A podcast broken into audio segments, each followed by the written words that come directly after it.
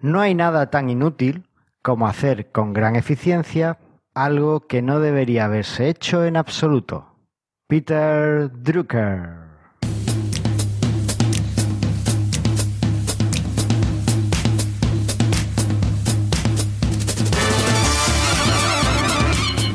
Bienvenidas al 86 episodio de Mastermind Joomla, el podcast sobre Joomla para que lleves tu plataforma web al siguiente nivel.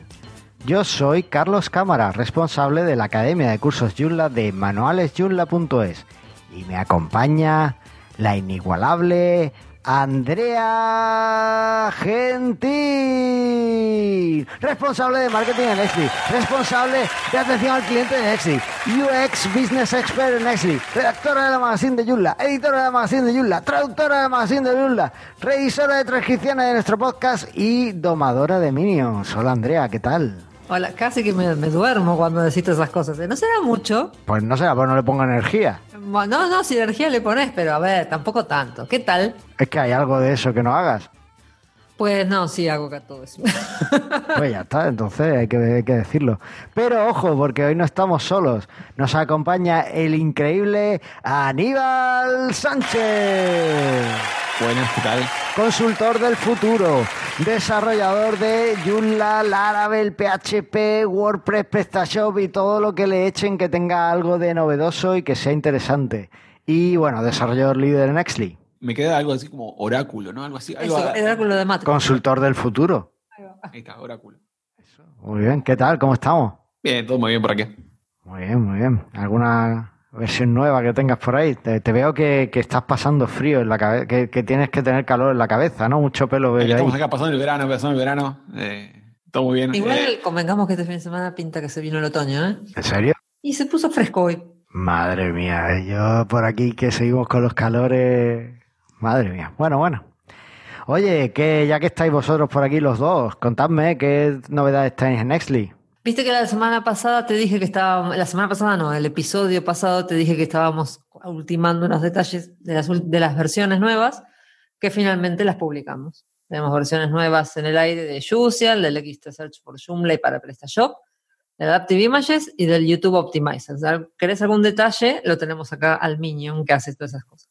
A ver, Minion, cuéntame, ¿qué, qué cosas te han llamado más la atención de estas actualizaciones? Eh, de estas actualizaciones, eh, hemos hecho de todo un poco, eh, siempre con la idea puesta en optimizar para que funcione mejor la velocidad y que sea más expresivo. Y, por ejemplo, estuvimos trabajando mucho en lo que es la- las búsquedas con Algolia, que el buscador sea realmente algo flexible, que tenga, que sea más personalizable. El buscador realmente es muy importante en la experiencia de búsqueda de un sitio, con lo cual estamos trabajando mucho en eso. Muy bien, muy bien, pues estupendo. Ahí, ahí sacando nuevas versiones. Eh, ¿Me habéis actualizado el código de descuento ese para que sea del 17 y Es que medio? no lo hablamos todavía. Siempre lo hablamos cuando grabamos el podcast. Bueno, pues al menos traeréis otro código de descuento para la gente. No, no tenemos todavía. Vamos a tener uno con uno que sea Back to School cuando empiecen las clases, por Dios. Mm, Bueno, pues entonces hay un código de descuento que no vais a publicar este año, parece. No, no, bueno, vamos a ver qué pasa, vamos a ver qué pasa. Está la cosa, está la cosa tensa. Oye, pues yo llevo una semana interesante. Eh, he estado ¿Tuviste una semana más Joomla esta, esta semana? Sí, un poquito más. Ahí va. Eh, eh, de hecho, mira, esta misma mañana he empezado, he puesto en producción un plugin que eh, integra el servicio de, de tracking de usuario de livesession.io. A mí esto de traquear usuarios no es que me apasione, pero bueno, eh, lo necesitaba un cliente y he desarrollado el plugin para, para LiveSession. Y la verdad es que está, está chulo. Y también eh, he estado planificando un componente eh, que me está ayudando, de hecho, Berta, de mapas para, para el sitio web de uno de mis clientes, bueno, no un cliente directo, pero bueno, que, que justo esta semana le hemos publicado la app en la App Store, que también la he hecho Wow. yo. wow. Y he, he visto que además se puede descargar desde aquí en España y aunque no sirva para mucho, os la dejo si queréis echarle un vistazo. ¿Vale? Os dejo ahí la, la, la ID para que la veáis. De momento solo la tenemos publicada en Apple y bueno, cuando terminemos de pulir un par de cosas la publicaremos en, en Android. ¿La pudiste publicar? ¿Fue más? ¿Por qué? Fue más fácil, fue bastante más Fue fácil. más fácil porque- publicarla en Apple que en Android. No, bueno, a ver, es que siempre tiramos a Apple. Ten en cuenta que son eh, apps que van para el mercado de Estados Unidos. Y allí No, Apple sí. es, es lo que gana. Entonces, sí, sí. nuestro. Y como sabemos que además publicarla en la App Store es más difícil, Ajá. pues primero tiramos a la App Store. Ah, Una vez que está en la App Store, pues ya no va a haber muchos cambios No. significativos, pues ya la, la publicamos en, en Android, ¿no? Pero Flutter, Flutter es muy fácil y te permite hacer las apps en los dos sistemas a la vez, ajá. pero la- publicar una app es verdad que, que te pegas media hora compilando y haciendo cosas para subirla a la, a la tienda, ¿no? Entonces, bueno, pa- por ahorrar un poco ese, esa parte, eh, la, la subimos primero para Apple y después cuando ya está confirmado que todo funciona, nos vamos para Google Play. Bien. Sí, es verdad que hicieron un cambio en la App Store en la que ahora tienes que enviar un vídeo usando la app Oh, Dios. desde tu móvil. Sí. Y desde que hicieron ese cambio es bastante más fácil que te aprueben una app. Pues Esta, es por que, ejemplo, no nos pusieron pega alguna. Evidentemente, si ven el vídeo y los, los revisores se ahorran instalarse la app. Yo, yo creo que es eso, le da menos coraje, trabajan menos y entonces como que, que más están más predispuestos a probarte, salvo que sea una cosa que no, no va ni para atrás con las. este, A ver, claro. sus No términos. que, claro, y que, que, que incumples algunas cosas, ¿no? Por ejemplo, en esta app, que como eh, usa los servicios de localización, pues le tenía puesto, no sé por qué, bueno, pues porque sería lo que venía por defecto, que usara localización eh, en background siempre. Que siempre estuviera traqueando la localización del usuario. Y realmente la app no lo necesita. Y no, no te dejaron. Entonces me dijeron, oye, creemos que tu app no necesita esto. ¿Realmente lo necesita o no? Y dije, pues no. Entonces lo he quitado y ya está. Pues todo Claro. encantado. ¿Sabes? Que, que es un poco también el sentido común. Por ejemplo, para la otra que tengo, para la de Sativa, para eso sí necesito tener siempre la localización del usuario. Porque la necesito para enviarle los cupones y los descuentos y tal. Cuando se acerca a una tienda. Claro. Entonces, en ese, en ese caso no lo puedo quitar, pero en este sí. ¿Vale? Pero viste que Apple es como todo. Cuando le tomas el, el punto de cómo quieren las cosas. Hmm. Yo Sí. estuve, así les te cuento, no, tiene, no viene a caso, pero más o menos, estuve dos semanas peleándome con Facebook. La última, eso no lo conté la otra vez, porque me tenía como traumada, me tiene como traumada. Porque Madre mía. cambiaron la- los permisos y cambiaron la forma de hacer las cosas y no, no lo dijeron en ningún lado. Y cada vez que mandas a, a un- revisar una app, te toca un- uno distinto, con lo cual siempre te dicen una cosa distinta. Entonces, bueno, dos semanas.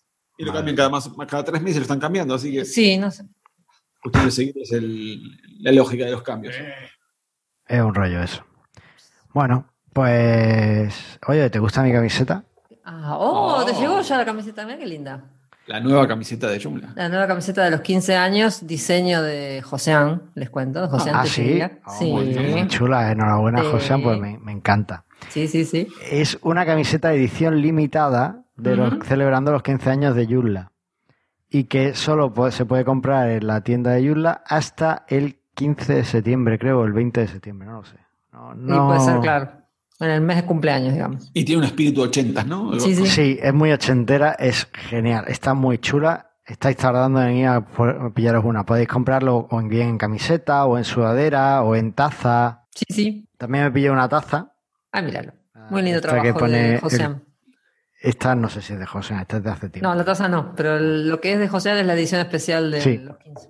Eso. Bueno, que, que vayáis ya y os compréis la- las cosas del 15 de aniversario. que ¿Qué estáis esperando? Que está muy chulo. Ahí va.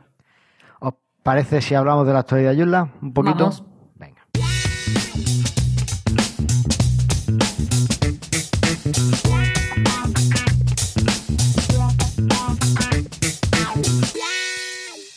Bueno, y rápidamente una noticia de un lanzamiento, y es que ya tenemos Joomla 3921 en la calle. Sí, señor. Salió este martes 24, 5, 25. Ujú. Y nada, creo que sí, esta vez viene con tres correcciones de seguridad. Sí. Así que, y no hubo ningún problema, así que se puede actualizar. Así que actualice. Son correcciones de bajo nivel, Sí. pero aún así es más que recomendable que actualicéis, ¿vale? Porque son de seguridad y ya os conté en el último episodio cómo una, un problema de seguridad de bajo nivel le- te puede afectar bastante, ¿vale? Así que nada, eh, actualizar. Y Andrea me ha puesto aquí otra noticia, que es un documento que ha sacado eh, el equipo del departamento de producción sobre la planificación del futuro de Joomla 4. Sí, que lo estoy traduciendo, te digo. Pues entonces no le vamos a dar más bola y cuando Andrea lo tenga listo, traducido mejor con Joomla, lo hablamos. Bueno, ¿Vale? lo hablamos la, la próxima. Vale. No hay extensiones vulnerables, Pero la así gente que sigue en los hinchables. siguen en los hinchables. Le- les ha molado eso de estar en la playa y, y no hay En la no casa. En la casa con el hinchable. En la casa con hinchable. Así que nada, pasamos al tema del día. Vamos.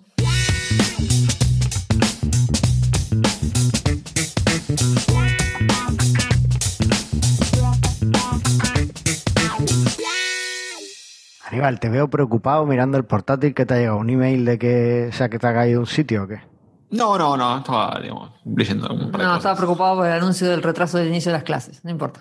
Ah, vale, vale. Bueno, bueno, no, no vamos a hablar de eso. No. Porque de hecho hoy no vamos a hablar de retrasos, sino más bien de acelerar las cosas. Ahí va.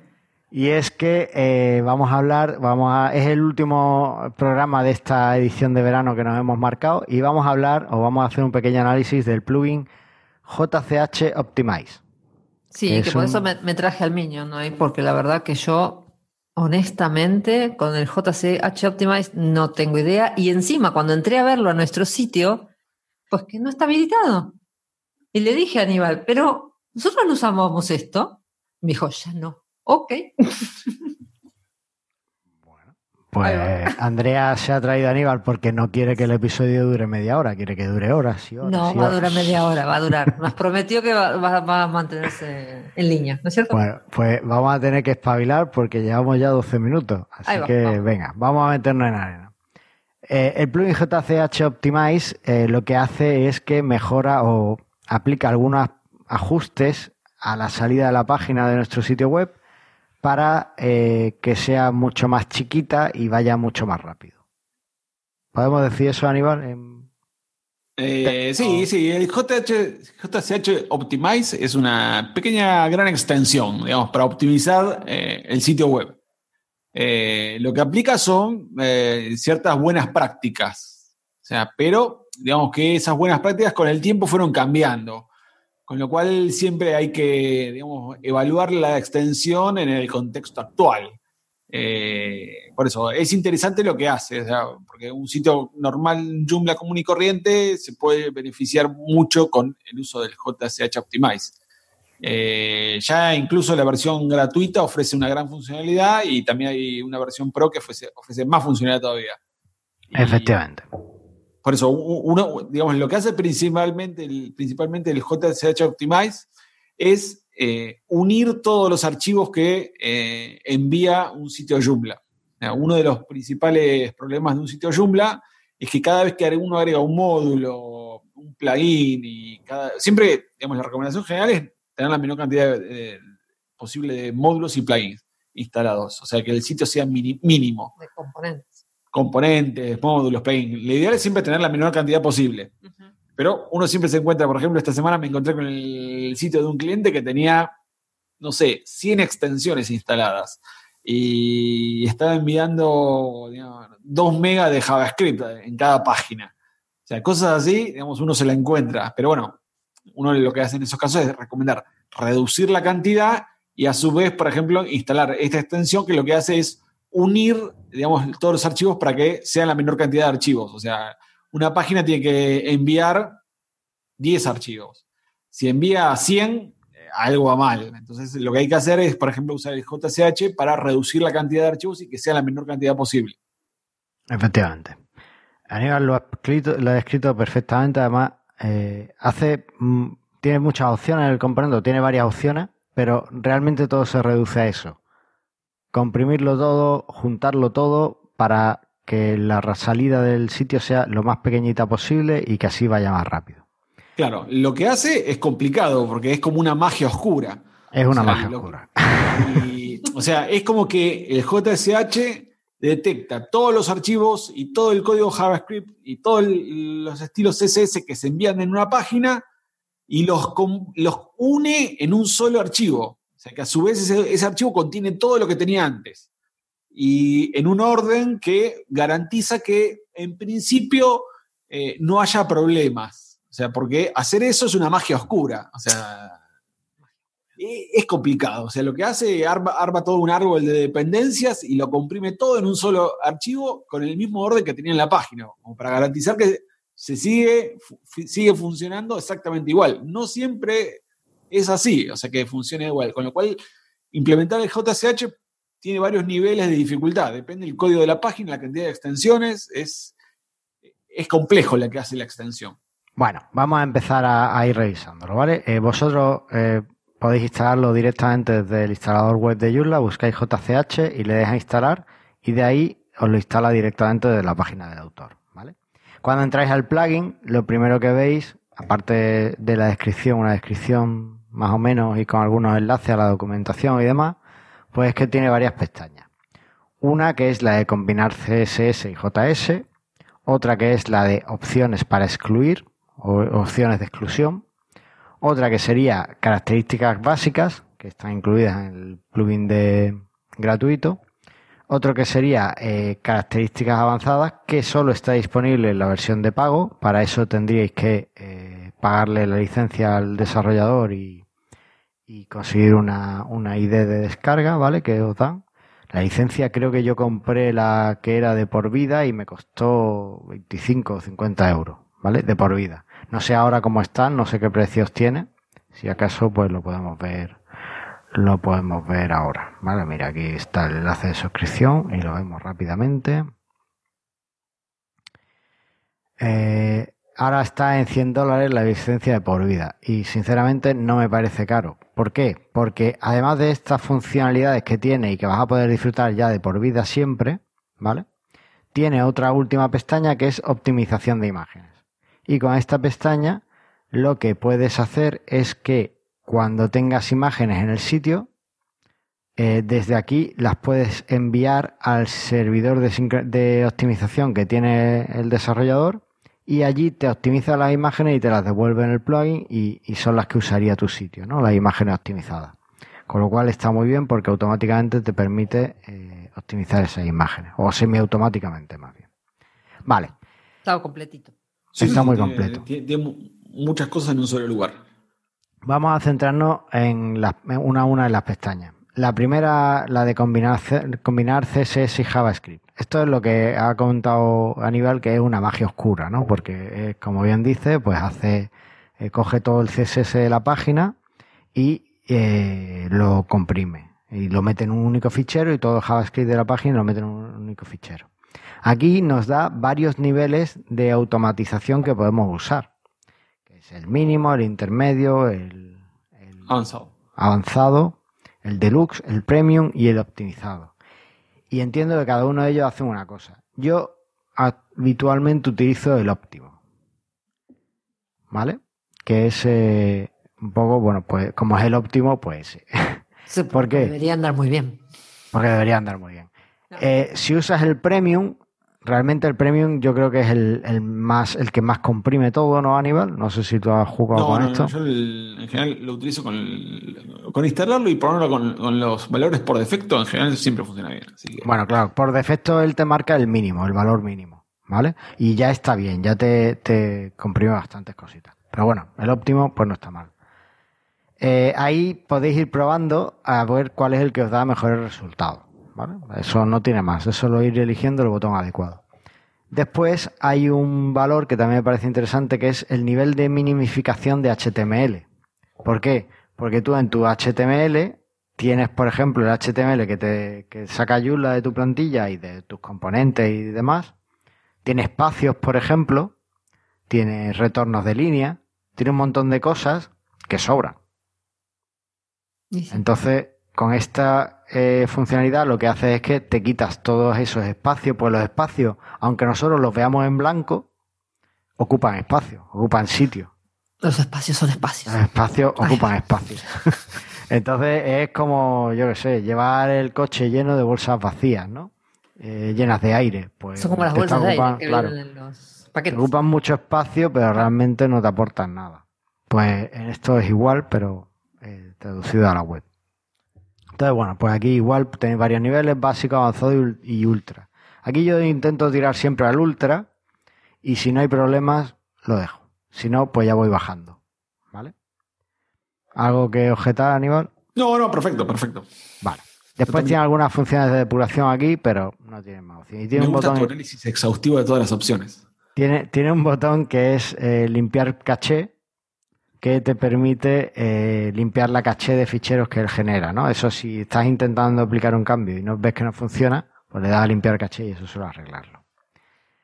También hay una funcionalidad que yo no utilizo porque yo hago mi propio HT Access, pero si no sabes un poco cómo hacer eso, hay un botón que es optimizar opti- el HT Access. Y si le das, pues te añade cláusula HT Access para eh, acelerar también que acelere la entrega de cosas, ¿no? Para que las cachés de usuario y esas cosas. Vale. En la siguiente pestaña tenemos las opciones de exclusión. ¿Estas las has usado alguna vez, Aníbal? Sí, sí, sí. sí. Eso, eso es muy útil porque en definitiva cuando hay un conflicto, que algo no funciona, eh, quizás es porque hay algo que optimizó que hay que quitarlo de la optimización por defecto y nada, y que funcione como funcione de forma estándar. Vale.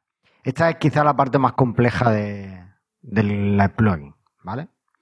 Porque aquí puedes excluir ficheros CSS que tú eh, tengas, es decir, en tu sitio, pero el plugin además detecta, o sea, tú empiezas a navegar, instalas el plugin y empiezas a navegar el sitio y entonces el plugin como que va recogiendo todos los ficheros CSS que se encuentre y que va comprimiendo.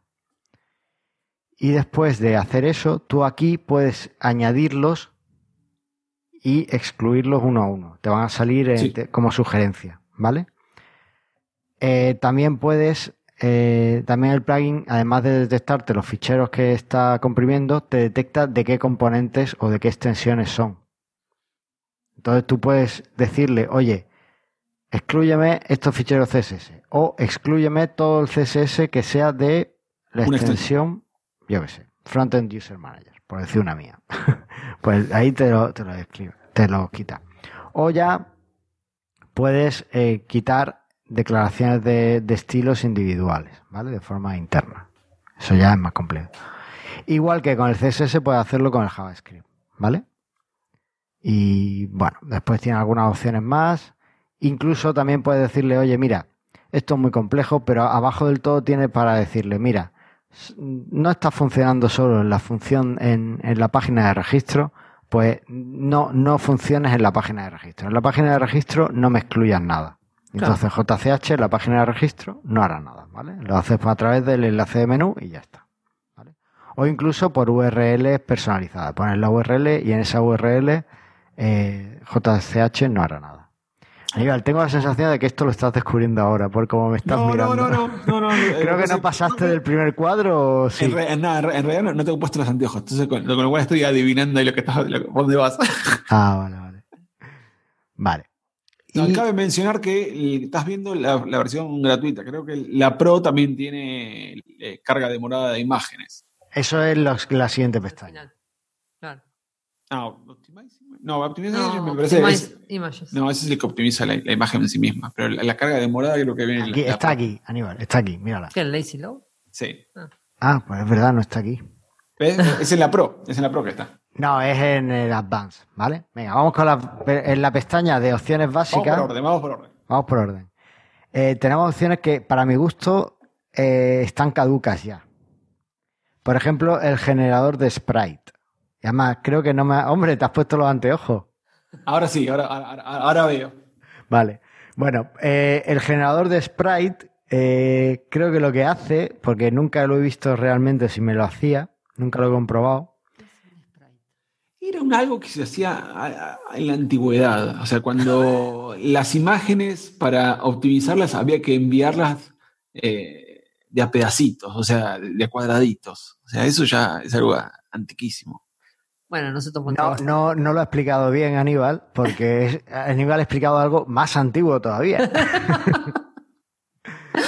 A ver, un sprite, os voy a dejar un artículo que escribí en Genunla y que creo que está ya publicado en Manuales Joomla. Un sprite de imágenes es cuando tú tienes, tú sabes cuando usábamos iconitos pequeñitos en vez de usar web fonts, para poner en los menús un icono de un lápiz, una casita y demás. O incluso cuando nosotros teníamos un, queríamos poner un borde redondeado en CSS, eso en CSS2 no se podía hacer a no ser que usaras una imagen de fondo. ¿no? quería ese tipo de cosas, éramos así de arcaico. Pues lo que se hacía en ese caso para, para no descargarte, no descargarle al usuario 50 archivos, imágenes chiquititas, lo que hacía es que lo ponías todo en un único fichero, en una única imagen. Es cierto, eso también se hacía. Y después, mediante CSS, le decías, pero tú cuando muestres, para mostrar este icono, tienes que coger esta imagen y mostrar este cachito de la imagen solo. Ah, mira. Claro. Entonces era un poco como darle todas las imágenes en un único fichero y después decirle, pues solo mírame este recuadrito. Y entonces es lo que... esto nos dice cuánto ha avanzado la web hoy en día ha avanzado un poquito más. Lo que pasa es que, claro, el Sprite Generator este, el generador de Sprite, lo que hace es que, bueno, pues, si tienes imágenes pequeñitas todavía que te están cargando el componente y tal por, por algún lado, eh, pues lo que te permite es comprimirla. O incluso aunque no sean tan pequeñitas, ¿no? A lo mejor puede, puedes comprimirla. Yo lo veo obsoleto por eso, porque creo que ya no es necesario, pues, por ejemplo, el tema de los bordes, gracias al cielo, con CSS3 se solucionó. Sí, sí. la, gente no sabe, no es consciente de lo que nos dio CSS3. Eh, el caso es que, eh, bueno, pues ese tipo de cosas, bueno, aquí quedan, ¿vale? Y también puedes excluirle imágenes que no se forman en el sprite, ¿no? Si se supone que esto pues te lo combina todo en una única imagen y te añade el CSS necesario para donde tú tengas que mostrarlo, se muestre bien. La siguiente opción sí me parece interesante, sobre todo para todo eso de los web vitals, el parámetro CLP creo que era. Eh, y es que te permite añadir la, eh, los atributos de la imagen, es decir, el tamaño de la imagen. ¿Está bien, Aníbal? Sí, sí, sí. Entonces, esto lo que hace es que si tú tienes tus imágenes eh, y las has añadido sin añadirle el parámetro de altura y ancho, ¿vale? Pues lo que hace es lo que hace JCH Optimize es que añade el parámetro ancho y alto para que el navegador sepa cómo tiene que pintar o de cuánto tiene que reservar ese espacio y así la carga sea un poquito más óptima, ¿no? Mejore un poquito esos parámetros. Entonces, este para el tema de los web vitals, por ejemplo, sí me parece interesante el tenerlo activado. ¿Vale? Ok. Y después en algún momento encima lo carga, claro, si eso le, agregas la carga retrasada, Claro, y ahora vamos a la siguiente, a funciones eh, avanzadas, ¿vale?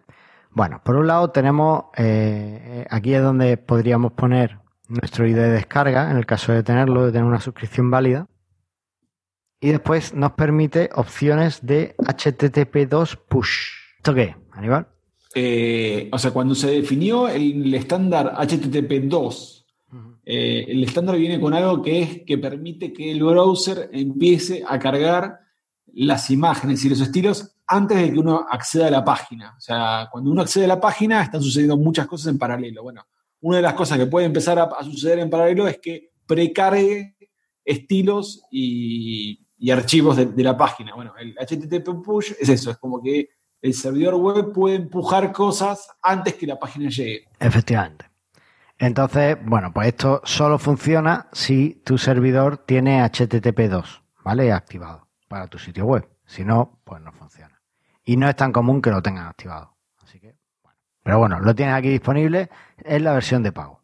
¿Qué esa cara? ¿Esa cara que es? Hoy en día cada vez hay más servidores con HTTP. Cada vez hay más, pero eh, he visto cosas que no creerías, como servidores que solo tienen PHP 4. Sí, sí, no, existen, existen malos proveedores, seguro. Hay malos proveedores por ahí. Eh, hay una función interesante aquí que creo que aunque no tengas la versión de pago te lo permite y es que te permite optimizar eh, la entrega de CSS. Claro, ten en cuenta que eh, ahora lo que hace, si una vez que activas JCH, en vez de tener 50 ficheros CSS chiquititos, vas a tener un gran fichero muy grande de CSS. Con todos juntitos ahí. Con todos juntitos. Bueno, pues con esta opción haces que esa entrega de CSS sea óptima. ¿Vale? Sea como ir dándoselo en trocitos, ¿vale? Trocitos que el, navegador pueda, pueda gestionar y que evite el eh, bloqueo el render blocking que se llama, ¿no? El bloqueo de, cómo se muestra la página.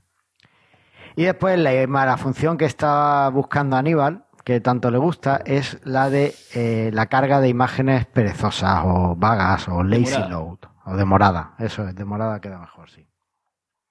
La carga de imágenes demorada. ¿Esto qué es lo que es? bueno, cuando uno accede a la página, uno, eh, la, gente, a nivel de usabilidad, uno primero lee el texto y después uno mira las imágenes. lo ideal sería que justamente que la demanda de imágenes siga lo que es el uso natural de una página, que es el usuario no se va a mirar las, imágenes en el primer momento. Entonces, la imagen demorada carga las imágenes a medida que el usuario las va pidiendo y las va viendo. Sea, no carga todas las, todas las imágenes juntas. Entonces, por ejemplo, si la persona no va hasta el final de la página, no hay por qué cargar las imágenes del final de la página. Bueno, la carga demorada es justamente eso. Efectivamente. Entonces, eh, bueno, desde, yo creo desde 2010 eh, había ya plugins que lo hacían por JavaScript que eh, te ocultaban las imágenes y después se las iban descargando poco a poco. Después de casi 10 de 10 años, pues HTML5 ahora te permite hacer carga demorada de imágenes. Sin Chrome, Chrome va a tener también el atributo lazy load. Eso es el atributo lazy load. Entonces, bueno, esto te permite que automáticamente tú tengas el, lazy load eh, fácilmente sin tener que preocuparte de quién lo hace. Si lo hace un JavaScript o lo hace el navegador de por sí, ¿vale? Y básicamente pues lo activas y las imágenes se van a cargar eh, de forma eh, demorada. Siempre va a haber un cliente que te diga, es que yo quiero que las imágenes estén siempre ya. Bueno, pues entonces lo tendrás que desactivar, ¿no? O al menos activar o desactivarlo para algunas imágenes. Y no pongas una imagen de 4 megas porque tampoco va a funcionar. Claro. Entonces, bueno, pues esto, esto eh, es una opción muy interesante que yo creo que hay que tener siempre activada. También te permite... Hay que mencionar que nuestra extensión en, en, Adaptive Images, nosotros hacemos las dos cosas, que es generar las distintas imágenes para distintos tamaños y pegarlo junto al lazy load el mismo, en el mismo momento. Entonces es como que va de la mano la carga demorada con la, con la carga de la demorada, eh, la imagen del tamaño correcto. Vale, pues mira, pues también tenéis ahí el XT Adapted Images, que si lo usáis, pues no tenéis que usar esta opción. A ese código de descuento se va rulando y... ok, ok, ya después lo arreglamos.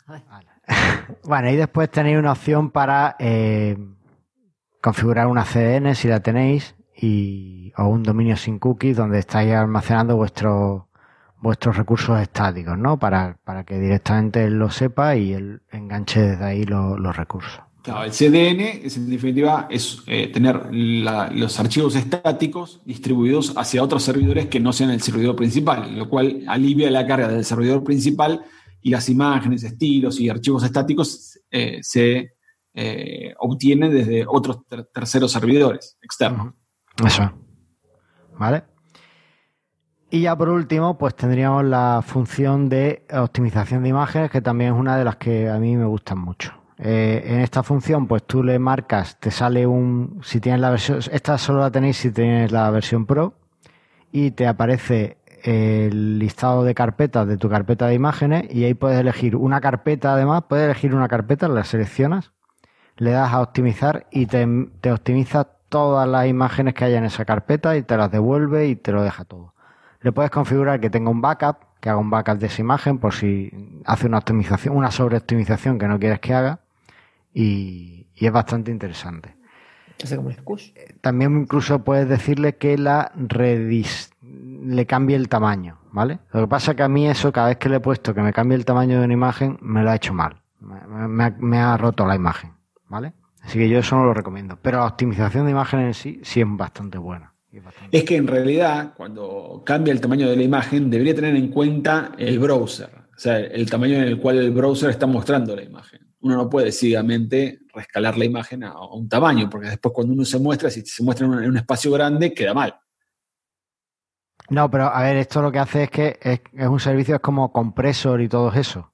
¿vale? Que sube la imagen y te la optimiza. Pero además te da la opción de que le digas, no, no, pero me la devuelves en 100%. En vez de 1000 por 1000, pues quiero que me hagas más chiquitita la imagen en 100%. ¿Vale? Digamos que está dentro un poco de, esa optimización, pero porque reduces directamente la imagen porque no necesitas una imagen tan grande. ¿Vale? Y también os digo que el tema de optimización de la imagen con imágenes muy grandes puede fallar. Estoy hablando de 4000 píxeles, le puede costar. Y esto es JCH Optimize. Para mí es un imprescindible en mis sitios web porque eh, no tengo una plantilla hecha a medida tan chula como la que tiene Aníbal. Ahí va. Yo tengo sentimientos encontrados con el JCH Optimize. Pero nosotros no lo usamos más Claro, desde por- que está mi plantilla. Claro, o sea, el JCH Optimize eh, hace cuatro años atrás era como la hostia, era lo mejor, o sea, era como tener el JCH Optimize mejoraba la velocidad de carga de cualquier sitio inmediatamente. Uno lo instalaba, lo habilitaba y magia.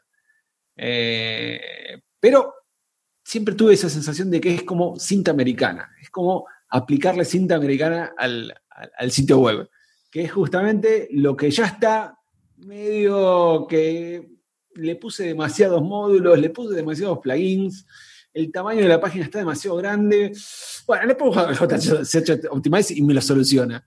Y en realidad, en realidad es que ya cometí el pecado de agregar muchos módulos, agregar muchos plugins y bueno, tratar de arreglarlo con el JCH Optimize.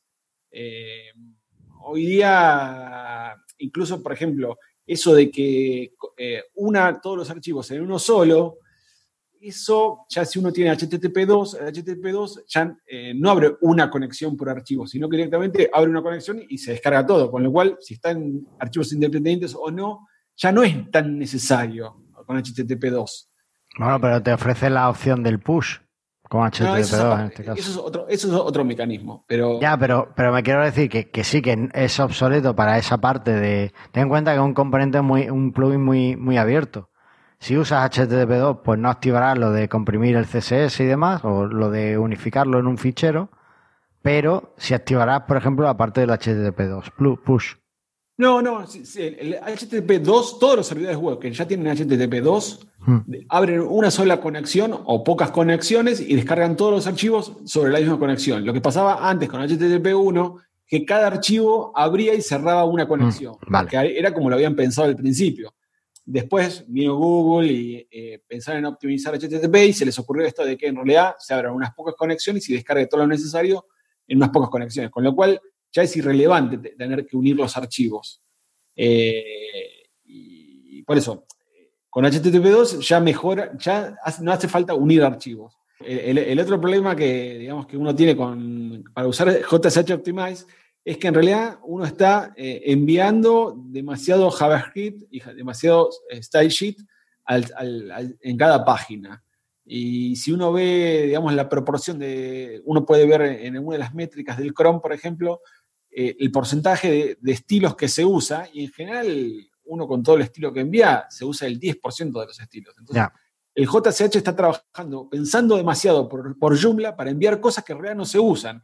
Entonces, si uno originalmente lo que hace es enviarle la página mínima, ya nos hace falta el JCH Optimize. Por eso en el Excel ya no lo estamos usando. Claro, pero La eh, mejora cuenta, ten en cuenta que Exli es una página que es tuya, que tienes Claro, muy medido todo lo que va, que posiblemente has podido eh, obviar, porque además habéis hecho un proceso de simplificación muy grande en los últimos años, habéis podido eliminar muchos módulos y tal. Para un sitio en el que necesitas eh, varios módulos que, que si no los... O sea, hay veces que, que te compensa más el JCH que te arregle un poco el problema de, de la, optimi- de- de la optimización que desarrollar tú mismo un módulo de slider, un módulo de tal, un componente de cual. Al final eh, tienes que ver un poco la, lo que te compensa una cosa u otra y el proyecto que es, ¿no? Claro, Hay claro. proyectos no, en los que, llegan- sí. claro, Lo que y te llegan sitios que ya están hechos y ¿qué haces? Le vas a decir, Claro. ah, no, lo tiramos, lo hacemos de lo vuelta. tiramos y lo hacemos de nuevo porque te lo voy a hacer. Es que Claro. además también ahí llegamos a un punto en el que tenemos que evaluar que si estamos haciendo un desarrollo tan personalizado, a lo mejor un CMS, a lo mejor Joomla no es nuestra opción y es mejor hacer una aplicación específica para el cliente en Laravel o, o algo así, ¿no? Entonces, sí, todo depende del, del proyecto y de la necesidad del, del cliente. Claro, por eso. eh, yo, para, para mí, el JCH es así: es una gran herramienta eh, cuyos beneficios con el tiempo van disminuyendo. O sea, porque es como lo de los sprites. Ya es algo que no se hace. Lo mismo va, va- va- va a pasar con las otras los otros features que eran muy importantes hace un tiempo, pero por ejemplo como el Lazy Load también. Lazy Load de pronto lo va a hacer directamente el browser, con lo cual si lo hace el, el JSH, digamos, algo que se puede... Bueno, pero a ver, lo hace el browser si tú en la imagen le especificas que tenga lazy load. Claro. Claro, claro. Pero por eso, si los CMS en el futuro van a decir que las imágenes son eh, lazy load, ya no hace falta el- ese feature en el JCH. Bueno, y así como que cada uno de los features que históricamente antes se usaba, era muy útil en el JCH, con el tiempo, poco a poco, uno se va dando cuenta que en realidad ya fueron reemplazados con otras cosas. Eso es. Bueno, eh, es- nos estamos pasando, Andrea, tal y No, como prometí, como, como yo eh, preveía. Así que Mentira. vamos a dejarlo aquí. Hemos hecho ya nuestra revisión de JCH. Vamos a emplazar a Aníbal en el futuro a un episodio sobre. Eh, mira, no. Vamos a hacer una mesa redonda próximamente y vamos a hablar sobre el futuro de la web, CMS y un montón de cosas. ¿Qué te parece. Aníbal? ¿Te anima? Y habría que hacer uno por año, tipo el estado de la web.